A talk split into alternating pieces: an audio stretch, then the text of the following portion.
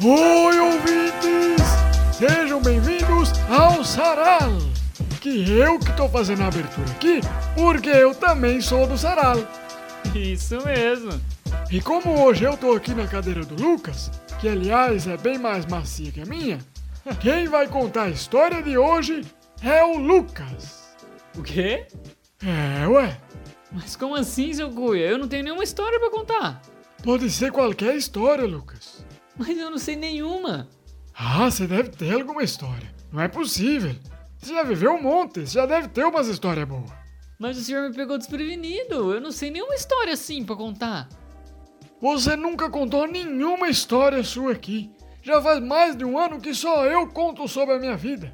Os ouvintes estão querendo te conhecer também. Ah, eles estão? Então, claro que estão. Já teve história que eu escrevi aqui ano passado. Só que não foi na quinta-feira, foi na terça. Não, eu quero uma história da sua vida. Ai, seu cuia, eu não consigo lembrar de nenhuma história assim nessa pressão. E também a minha vida não é tão agitada como a do senhor. As minhas histórias vão ser muito sem graça. Eu que tô aqui na cadeira do chefe do saralo hoje, vou dar um tema para você contar a história então. Ai, meu Deus. Mas eu vou ter que inventar? Não, não pode inventar história de mentira. Assim não é história, é mentira. E tem que ser uma história história, Lucas. Ai, senhor. Deixa eu ver uma coisa fácil que você já deve ter passado para você poder contar uma história das coisas que você já viveu. Você já entrou num foguete? Eita, claro que não, seu cuia. Então você nunca foi pro espaço?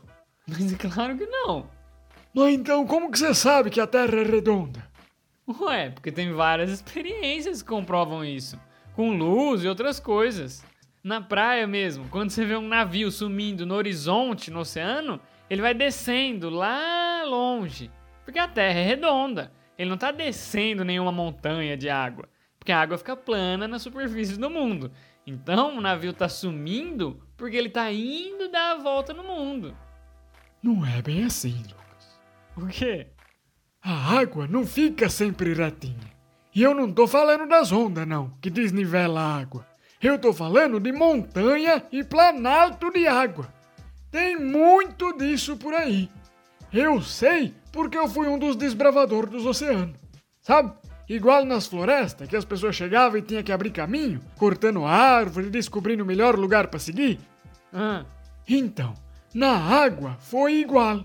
Quando os pessoal começaram com essa moda de desbravar novos lugares e descobrir o que, que tinha além da cidade que a gente morava, saiu uns pessoal no meio do mato e outros saíram de barco no meio da água.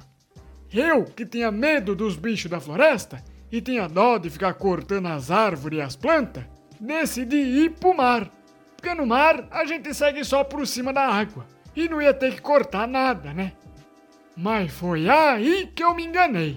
A gente saiu num barco com 40 pessoas e ninguém sabia navegar, nem se guiar pelas estrelas e nem arrumar as velas do barco para poder viajar pelo mar. Porque era a primeira expedição pela água, né? Então a gente ainda estava descobrindo como que aquilo tudo funcionava. Além de que a gente não tinha mapa, porque a gente que estava desenhando ele. Então a gente demorou vários dias só para sair do rasinho com o barco. Mas quando a gente saiu, o barco deu um escorregão na água que ficou todo mundo sem entender o que estava acontecendo. E quando a gente parou lá no meio do oceano, a gente percebeu que a água não era retinha como a gente costumava ver da praia. Você acredita? hã? Era tudo cheio de subida, descida, e parede, e pirâmide, e cilindro, e esfera, até forma de estrela a gente encontrou. O difícil foi pra gente continuar a viagem, pra poder desbravar e conhecer novos lugares. Porque a gente tinha saído da praia e escorregado pra dentro de uma floresta de forma geométrica de água. Aí a gente teve que cortar essas coisas tudo pra abrir caminho. Primeiro, a gente colocou um rapaz lá na ponta do gurupé com um serrote na mão. Mas não dava muito certo porque algumas coisas eram muito grossas para ele conseguir cortar. Aí a gente teve que botar umas facas lá no pé do barco para ele ir cortando a água enquanto o barco navegava. Essa nossa viagem foi igual como se estivesse viajando de ônibus no chão normal, com montanha e buraco. A diferença é que era tudo feito de água. Você consegue imaginar isso? Eu tô tentando, mas tá difícil. É que essa sua geração já não conhece o mar que a gente conheceu naquela época. Tinha de tudo nos oceanos. Tinha montanha, erosão, serra, ponte, até muralha de água tinha no mar. Mas depois que começaram a abrir túnel aqui na Terra para facilitar a passagem das pessoas, eles começaram a tentar abrir túnel no mar também.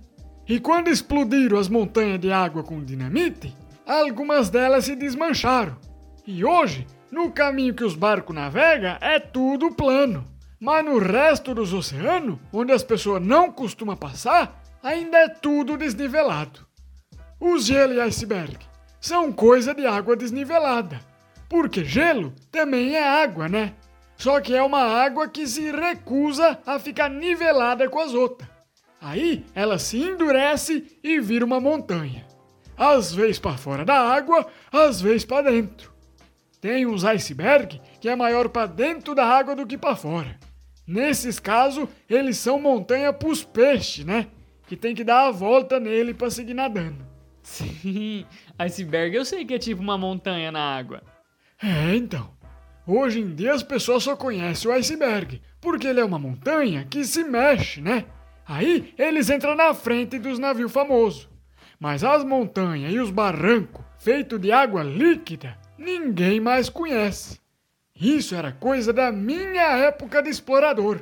Igual os monstros gigantes, com cabeça de polvo, ou de cabra, ou de cachorro, que tinha no fundo do mar antigamente.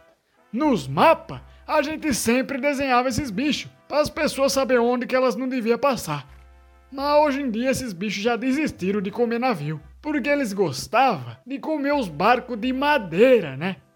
Hoje em dia é tudo feito de ferro, aí eles não gostam muito do gosto. Aqueles monstros marinhos dos mapas de antigamente existiam mesmo, então? Claro! Por que você acha que a gente desenhava aquelas coisas nos mapas? Eu nunca tinha parado para pensar o motivo mas eu achava que devia ser para deixar mais bonito. E vai deixar mais bonito desenhando um monstro? Se fosse para deixar bonito, a gente desenhava uma nuvem ou um passarinho, e não uma cobra gigante com rabo de baleia e cabeça de dragão chinês. Faz sentido. A gente só desenhava as coisas que a gente via. Via uma ilha, desenhava. Via um continente, desenhava via um polvo de 40 metros destroçando um navio e matando toda a tripulação, desenhava também. Nosso serviço era explorar e registrar, para se mais alguém quisesse ir por aquele caminho, saber tudo que tinha por ali. Entendi. Mas é por isso que não dá para saber se a Terra é redonda só olhando para o mar. Tem que olhar de cima. E o senhor olhou de cima? Claro, várias vezes. A primeira delas foi num balão desgovernado, que eu tentei segurar com as mãos e acabei sendo levado por ele e subindo até a mesosfera. E a Terra é redonda mesmo? Redondinha, redondinha. Igual que um melão maduro. e o recado de hoje? Vai ser pros navegantes ou pros astronautas?